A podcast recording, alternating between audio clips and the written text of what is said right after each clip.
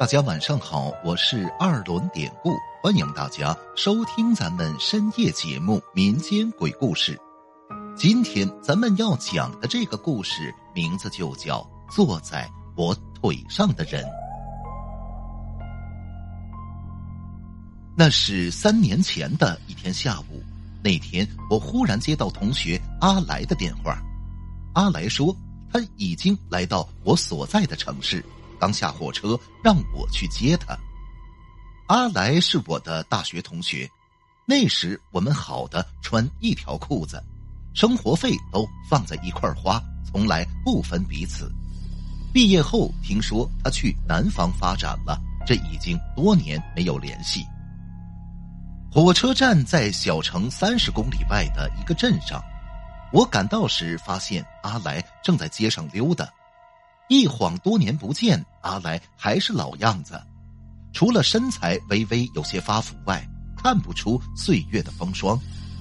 我雷了他一拳，算作见面礼，说：“这么多年不见，想不到你还这么年轻啊！”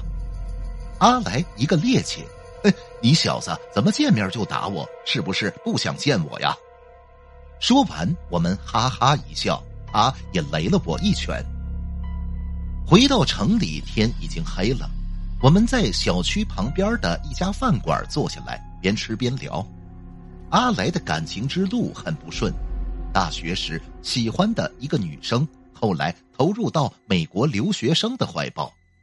这件事儿对阿来打击很大，曾经一度很消沉。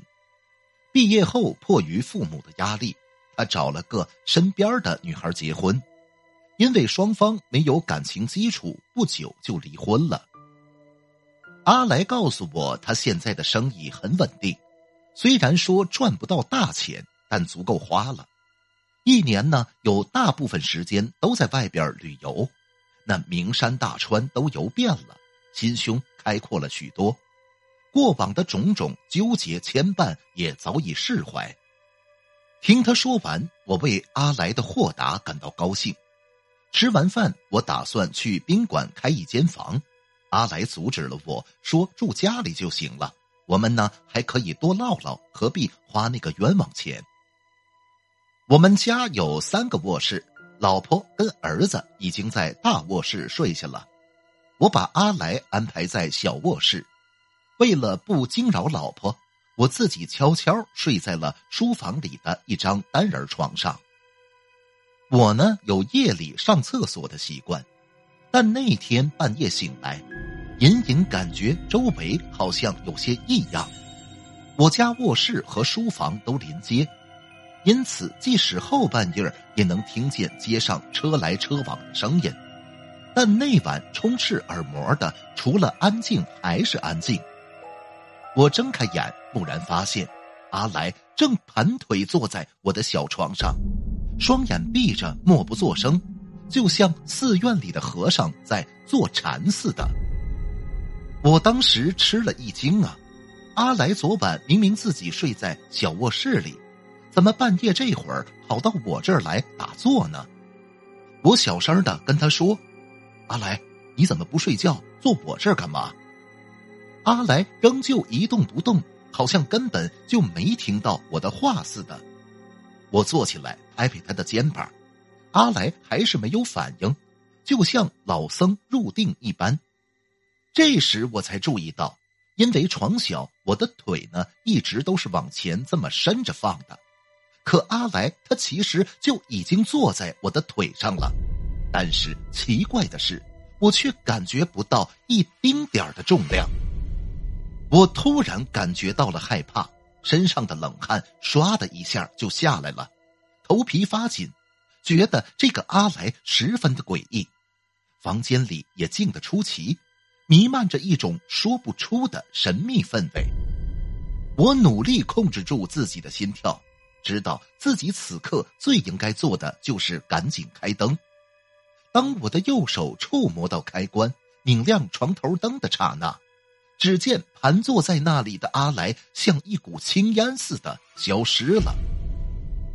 书房里除了我，再没有任何人，房间的门也关得紧紧的。此刻，窗外街上的车声清晰的传了过来。我轻轻披衣服下床，弯下腰往床底看去，除了昨晚脱的鞋子，没有任何东西。别说人了。我想起上学的时候老师教导的话：这世上本没有鬼的，所谓看见鬼，其实只是自己的幻觉。但是刚才那千真万确是我的真实经历呀。绝对不是幻觉所能解释得通的。我穿着拖鞋，轻轻推开小卧室的门，发现阿来正在熟睡，还发出轻微的打呼噜声。又来到大卧室，老婆儿子也睡得正香。我轻轻将儿子裸露在外边的一只胳膊放进被窝里，又替他掖好被子，才轻轻带上门回到书房。但是我再也无法入睡，刚才奇幻般的一幕不时在我眼前出现。第二天早上醒来，阿来已经起床了。我本想把昨天晚上的事儿告诉他，但想了想还是没说，因为说了他也不会相信，还会笑话我。吃罢午饭，阿来走了，让我有空呢去南方找他玩。但是之后因为俗务缠身，一直没有机会再跟阿来相聚。闲暇时想起那晚的经历，仍觉得如梦似幻，好像冥冥中注定要在阿来山上发生什么奇怪的事情。但只是有这种感觉，到底要发生什么，我也说不上来。两个月前的一天清晨。我们小城刚飘过第一场雪，整个世界都沉浸在静爱中。那天我还躺在床上睡懒觉，手机忽然响了起来，是一个大学同学打来的。他在电话里急促的跟我说：“哎，我告诉你一个消息，哎，阿来出家了，就在九华山妙高寺。我昨天到九华山玩。”在妙高寺看到一个和尚，跟他一模一样。我过去一打听，哎，果然就是他。我还跟他聊了好一会儿呢。其实他也是刚刚出家的。他跟我说：“尘世啊，没有什么值得留恋的了。”那天挂了电话，我想到佛曰：“色即是空，空即是色。”难道阿来坎坷的感情经历使他参透了玄机？这么年轻就皈依佛门了，此时三年前的奇特经历再次浮现于我的眼前。那晚难不成是我提前见到了三年后的事情？真是说不清道不明啊！